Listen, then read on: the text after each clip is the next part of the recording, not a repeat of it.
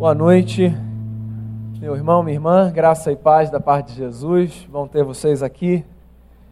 Quero convidar você a abrir a sua Bíblia, se você a tiver com você, na primeira carta do apóstolo Pedro, no capítulo de número 5. Está lá no final da sua Bíblia, primeira carta do apóstolo Pedro, capítulo 5. Eu quero ler primeira carta de Pedro, capítulo 5 do verso 5 ao verso 12. Diz assim o texto: Olha, rogo igualmente aos jovens, sede submissos aos que são mais velhos. Outros sim no trato de uns com os outros, cingivos todos de humildade, porque Deus resiste aos soberbos, contudo aos humildes concede a sua graça. Humilhai-vos, portanto, sob a poderosa mão de Deus para que ele em tempo oportuno vos exalte, lançando sobre ele toda a vossa ansiedade, porque ele tem cuidado de vós. Sede sóbrios e vigilantes, o diabo, vosso adversário, anda em derredor como leão que ruge, procurando alguém para devorar. Resisti-lhe firmes na fé, certos de que sofrimentos iguais aos vossos estão se cumprindo na vossa irmandade espalhada pelo mundo. Ora, o Deus de toda graça que em Cristo vos chamou à sua eterna glória, depois de terdes sofrido por um pouco, ele mesmo vos há de aperfeiçoar, firmar, fortificar e fundamentar. A ele seja o domínio pelos séculos dos séculos. Amém. Pai, que a tua palavra nos alimente, que ela encontre no nosso coração e na nossa mente espaço para produzir frutos que a reflexão seja muito mais do que o exercício intelectual, que ela seja um estímulo, Senhor, para que o nosso coração acolha as verdades do teu evangelho e seja por elas transformado.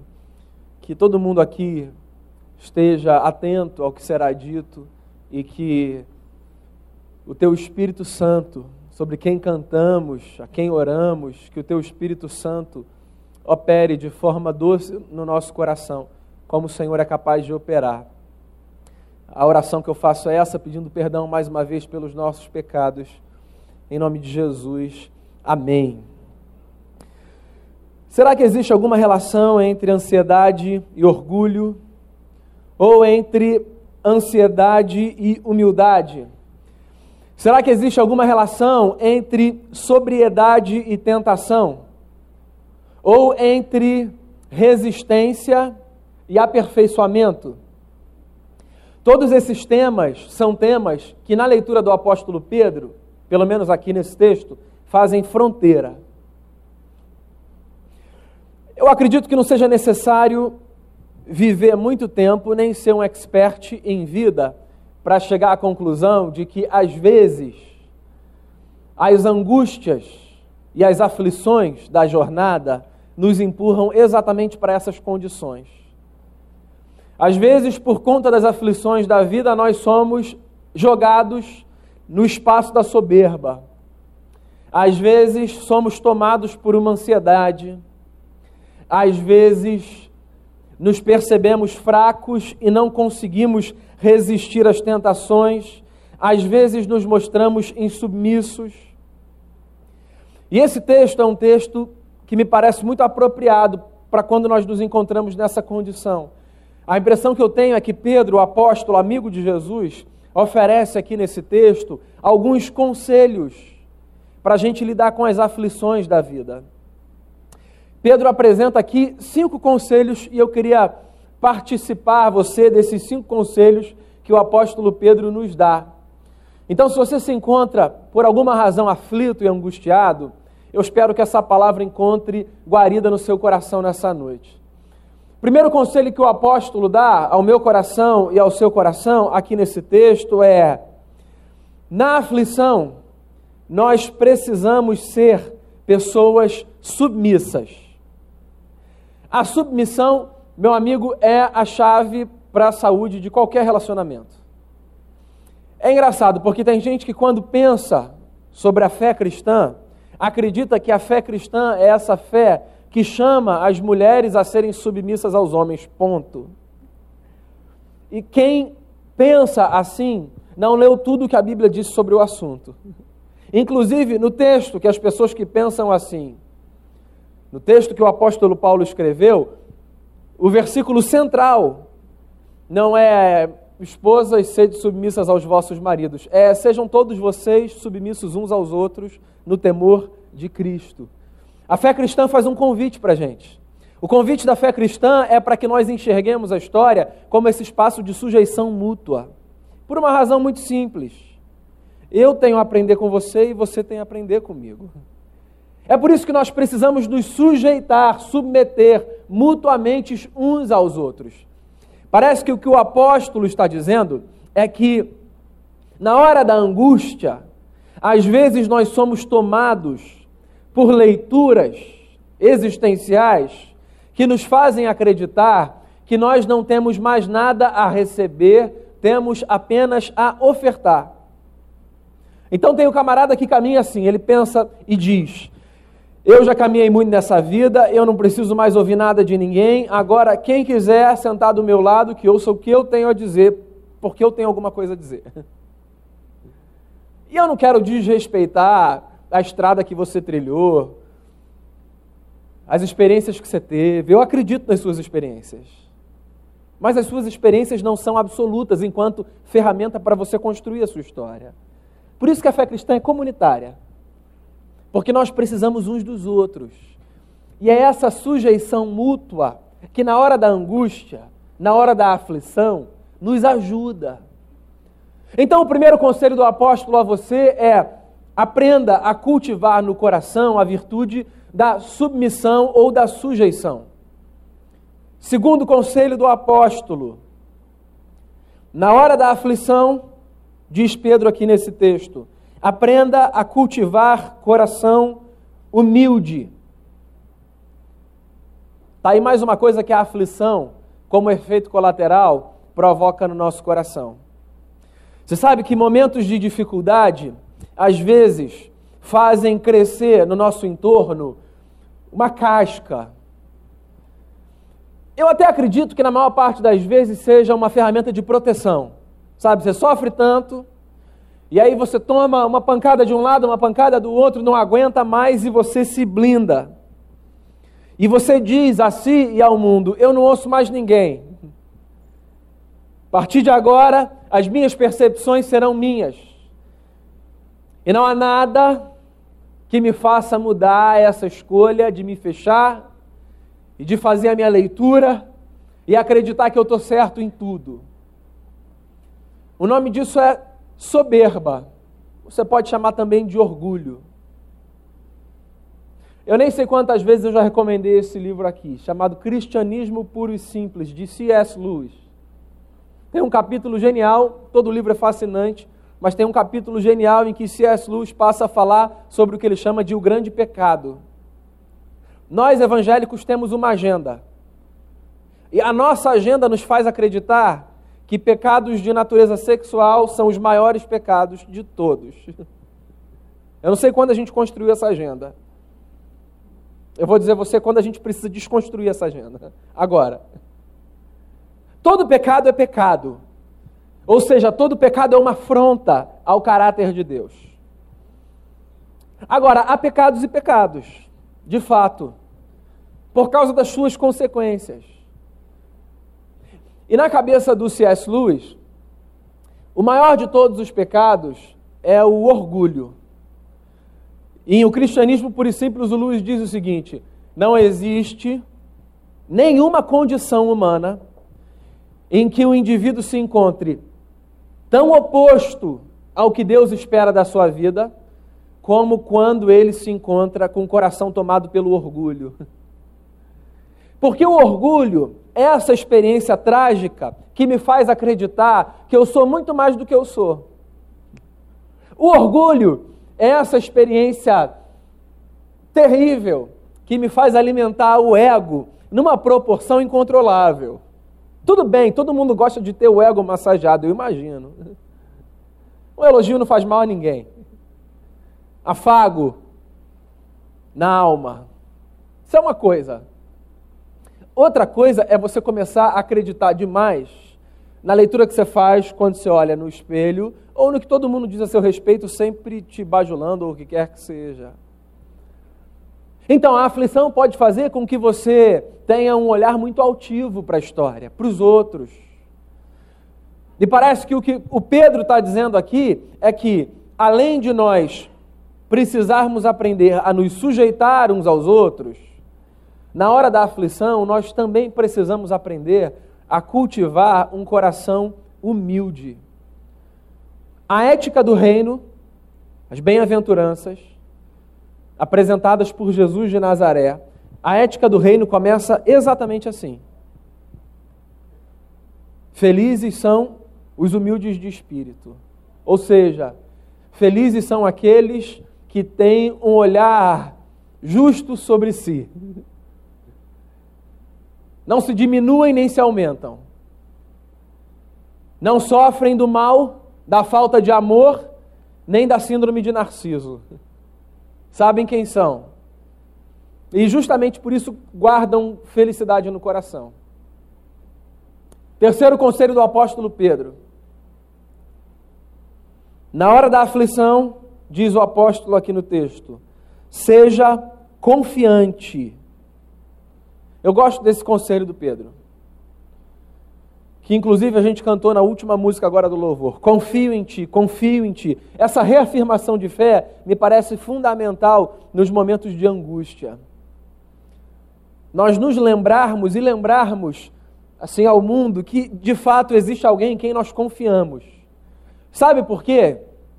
Porque uma das coisas que a aflição faz é roubar a nossa confiança. Você já deve ter se deparado com gente assim? Talvez esse seja, inclusive, um capítulo da sua história. Você pode me dizer depois. Você passa por um momento difícil, e aí você percebe o seu coração ser embebedado pelo veneno do ceticismo. E aí você não acredita em mais nada. E você não consegue mais orar.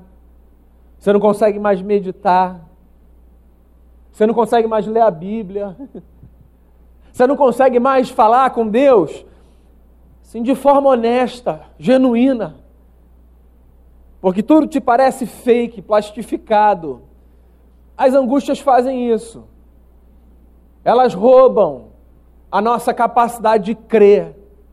Porque fé, meu amigo, ainda que alguns nesse mundo suponham que fé é o elemento dos imaturos, fé, na verdade, é a semente de quem já percebeu que a vida escapa por entre os nossos dedos. O Freud estava profundamente enganado, e olha que eu gosto dele, quando disse que a fé é a expressão da imaturidade de alguém que não conseguiu crescer e precisa acreditar que existe um pai que vela pelos seus filhos. A fé é o resultado de quem entendeu que a vida é muito maior do que aquilo que a gente consegue gerir. A fé é resultado da compreensão de que existe muito mais na história do que nós conseguimos administrar. A fé é essa semente que a gente guarda no coração e que protege a nossa alma da angústia de percebermos circunstâncias que nos são inexplicáveis, porque sim, há circunstâncias que nos são inexplicáveis. Mas mesmo assim nós optamos por continuar a caminhar. Por quê? Por uma questão de fé. Quando eu recebo uma mensagem de um irmão dizendo assim: ora pelo meu pai, porque ele está no hospital e o diagnóstico não é bom. E quando eu leio essa mensagem e eu, e eu vejo um ora pelo meu pai, eu estou diante de um cenário de fé. Porque eu estou diante de alguém que reconhece a fragilidade da situação, mas que acredita, em algum lugar lá dentro da sua alma, que existe um Deus que é capaz de intervir na história, a quem a gente pode recorrer. Eu cito essa passagem com muita frequência aqui. Um pai angustiado porque a sua filha está praticamente morta e que se aproxima de Jesus e que diz assim: salva minha filha, cura minha filha, faz alguma coisa. Daí Jesus diz: tudo bem, você crê? E esse pai responde dizendo assim: Sim, eu creio, mas por favor me ajuda com a minha falta de fé. Eu creio, mas eu creio mais ou menos, eu creio desse jeito. Eu entrego segurando, eu peço repetindo, eu bato na porta de novo, só para ver se o senhor não se esqueceu, porque nós somos assim, não tem jeito. Agora confia. Você está passando por uma luta? Por uma adversidade? Confia. Eu já disse isso a você. Eu acho que um dos maiores privilégios da caminhada pastoral é o privilégio de aprender com a história daqueles que estão atravessando desertos. Nós, como pastores, temos acesso à vida das pessoas nos seus momentos mais felizes e nos seus momentos mais angustiantes. Nós oramos quando um bebê nasce e nós oramos quando alguém querido morre. Nós participamos de festas de aniversário, mas nós visitamos em hospital.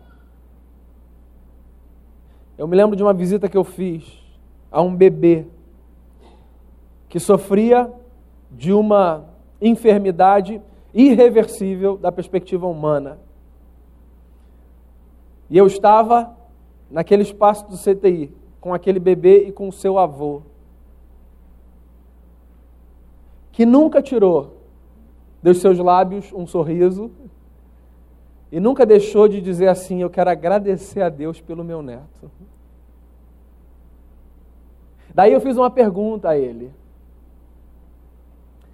Quantos meses ele está mesmo? Você sabe como ele me respondeu? Dizendo assim: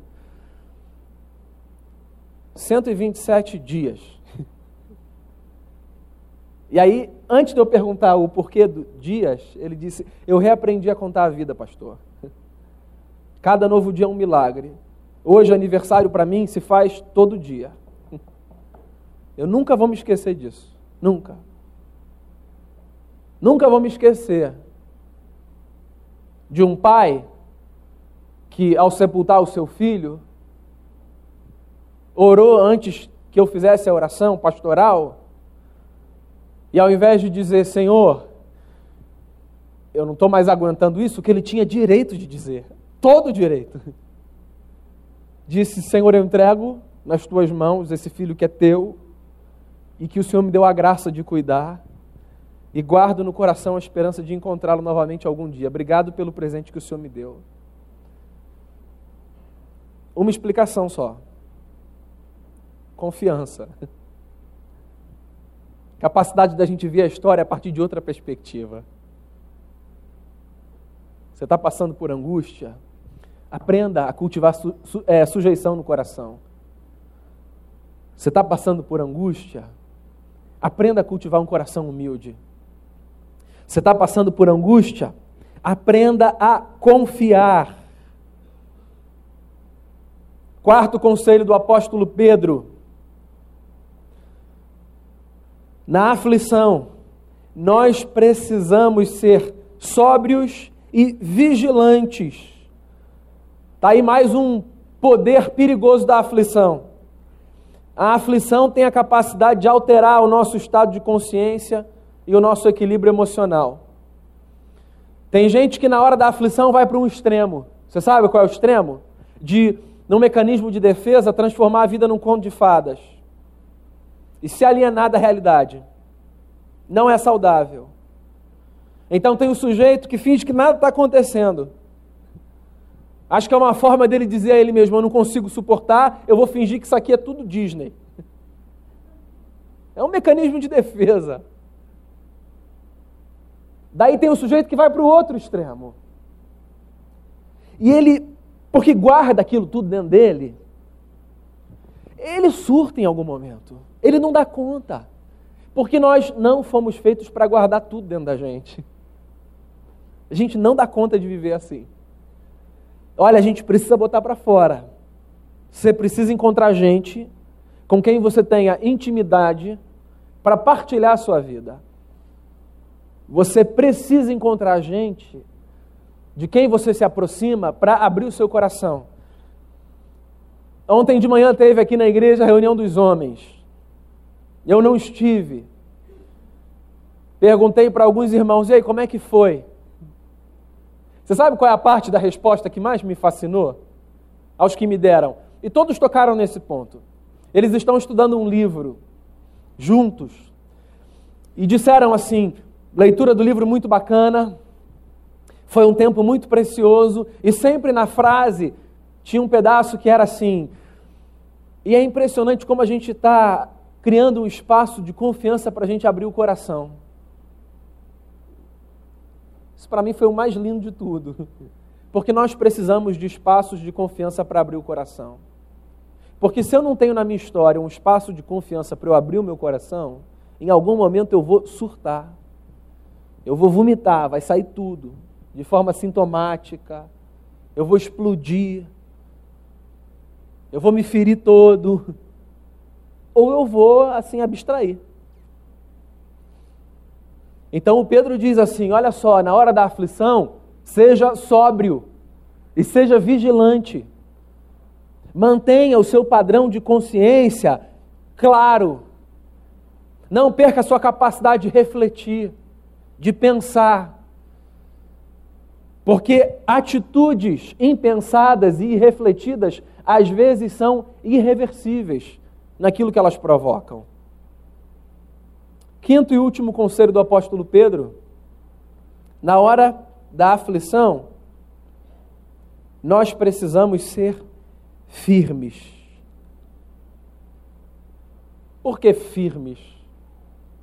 Firmes porque na aflição a gente tem a sensação de que o chão vai ceder. Firmes porque na aflição a gente tem a sensação de que um buraco vai nos sugar. Firmes porque na aflição, o Pedro fala disso aqui, no meio desse cenário de aflição, aparece o que o Pedro chama de o tentador. O Pedro, certa vez, estando com Jesus, e dos apóstolos, o Pedro era o mais afoito, sabe, era o mais impulsivo. O Pedro, certa vez, estava com Jesus e, numa síndrome de bravura, ele teve de ouvir um feedback de Jesus, que foi assim: Pedro, Pedro, olha só, quando um judeu falava Pedro, Pedro, é igual quando uma mãe aqui no Ocidente, no Brasil, fala assim, ó, Daniel Leite Guanás de Miranda. Sabe o nome todo? Assim, opa. Pedro, Pedro. Satanás, o adversário, pediu a tua alma. Ou seja, Pedro, Pedro, baixa essa bola. Eu roguei por você diz Jesus, para que a tua fé não desfaleça. Eu acho que é Jesus dizendo assim: olha, tem as aflições e tem as investidas de quem deseja destruir a nossa história. Então não vem com essa confiança toda, autoconfiança toda, porque confiança é importante, mas autoconfiança é uma armadilha. Então não vem com essa autoconfiança toda, não, Pedro. Acho que o Pedro entendeu, porque quando ele escreve a carta dele, ele fala assim: Irmãos, o diabo, vosso adversário, anda como um leão ao redor de vocês. A lição ficou. E é por isso que ele diz assim: ó, na hora da aflição, mantenha a sobriedade, seja vigilante. Daí, o Pedro termina a carta com uma palavra de consolo, ou melhor, termina esse pedaço da carta com uma palavra de consolo. Ele diz assim: Ora, o Deus de toda a graça, que em Cristo vos chamou a sua eterna glória, depois de ter sofrido por um pouco, ele mesmo vos há de aperfeiçoar, firmar, fortificar e fundamentar. Daí ele diz assim: A ele seja o domínio pelos séculos dos séculos. Amém.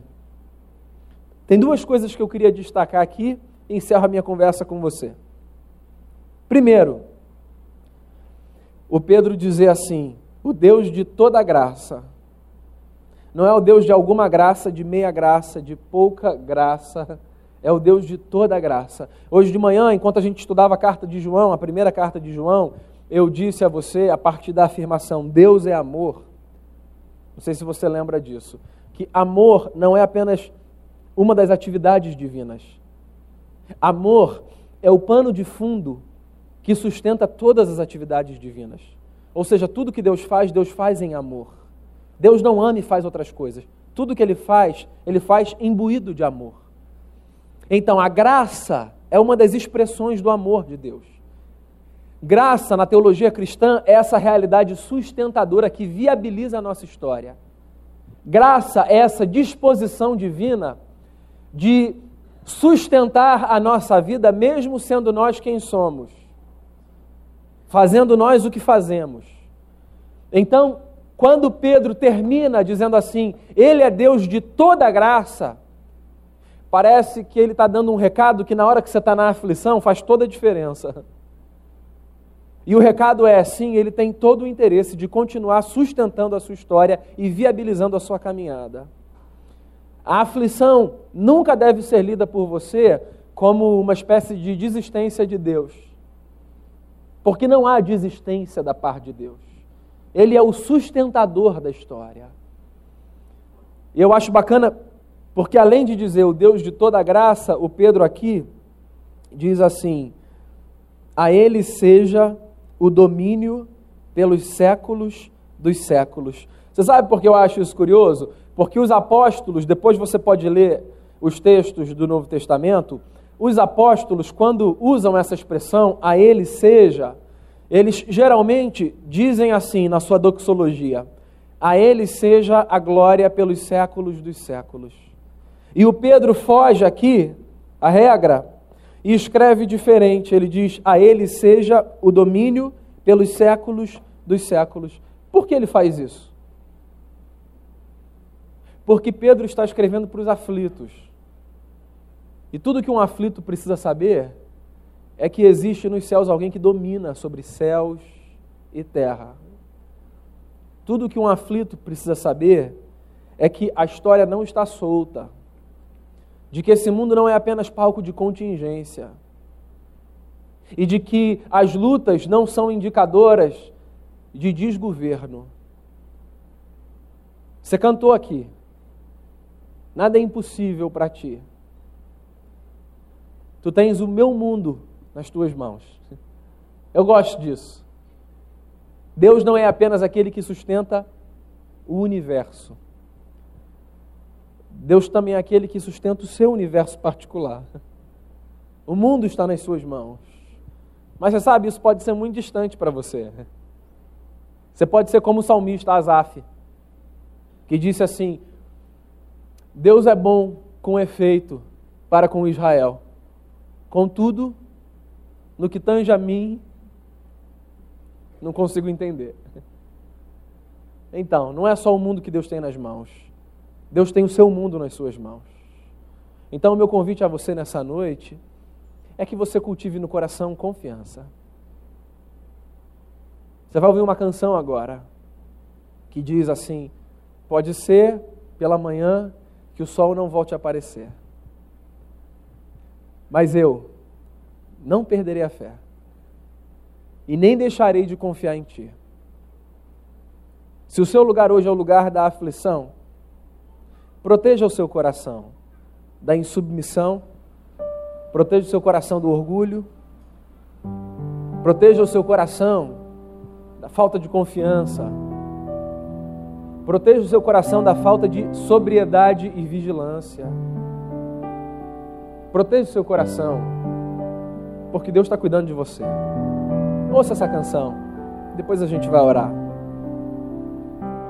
Amém. Queria fazer uma oração com você, sobretudo com você, a quem Deus falou nesse momento.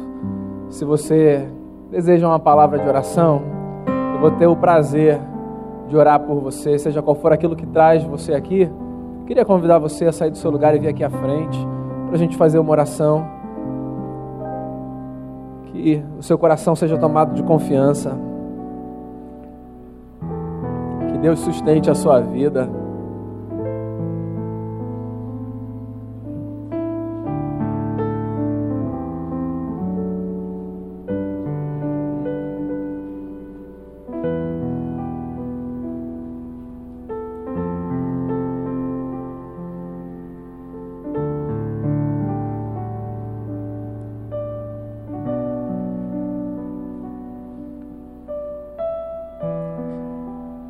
Senhor, nós reconhecemos a vida está nas tuas mãos.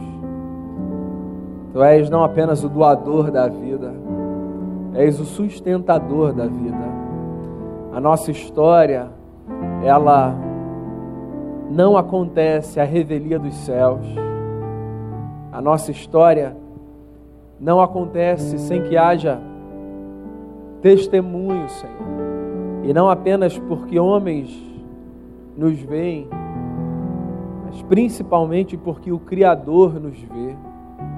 E porque o Criador resolveu trilhar a nossa história do nosso lado. E isso traz tanta paz para o nosso coração, Senhor. Mas nós sabemos e o Senhor sabe, a nossa história ela é palco também de aflições. E o nosso mestre Jesus bem advertiu os nossos irmãos discípulos que com ele caminhavam, dizendo que no mundo teriam muitas aflições, mas que ele havia vencido o mundo. E a nossa fé está calcada exatamente nessa vitória a vitória do Cristo sobre o mundo, a vitória do Cristo que nos faz participantes do seu triunfo. E quando nós falamos em vitória, Pai, não é nas conquistas materiais,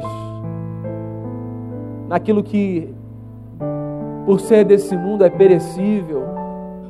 Nós estamos falando de uma vida cheia de qualidade, Senhor. Nós estamos falando de, de alma leve. Nós estamos falando de coração firme. Seja qual for a razão que tenha motivado os meus irmãos e irmãs aqui, eu quero rogar a tua graça sobre cada coração a história deles é conhecida por ti. E que o coração de todo mundo aqui seja fortalecido e que a expectativa de milagres seja real na nossa vida. Porque nós somos esse povo que crê que o Cristo que sustenta a história é capaz de fazer intervenções naturais e sobrenaturais na vida de quem assim desejar. E por isso que nós colocamos diante de Ti o nosso coração. E por cada pessoa aqui, com muito temor, eu rogo a Ti, manifeste a Tua graça. Que o nosso coração seja contado como um coração humilde, sábio, confiante, cheio de amor. E que a nossa dependência de Ti seja um sinal da maturidade na fé que galgamos. Assim eu oro, colocando a vida de cada um diante de Ti confiado no sacrifício de Cristo Jesus, o nosso Senhor. Amém.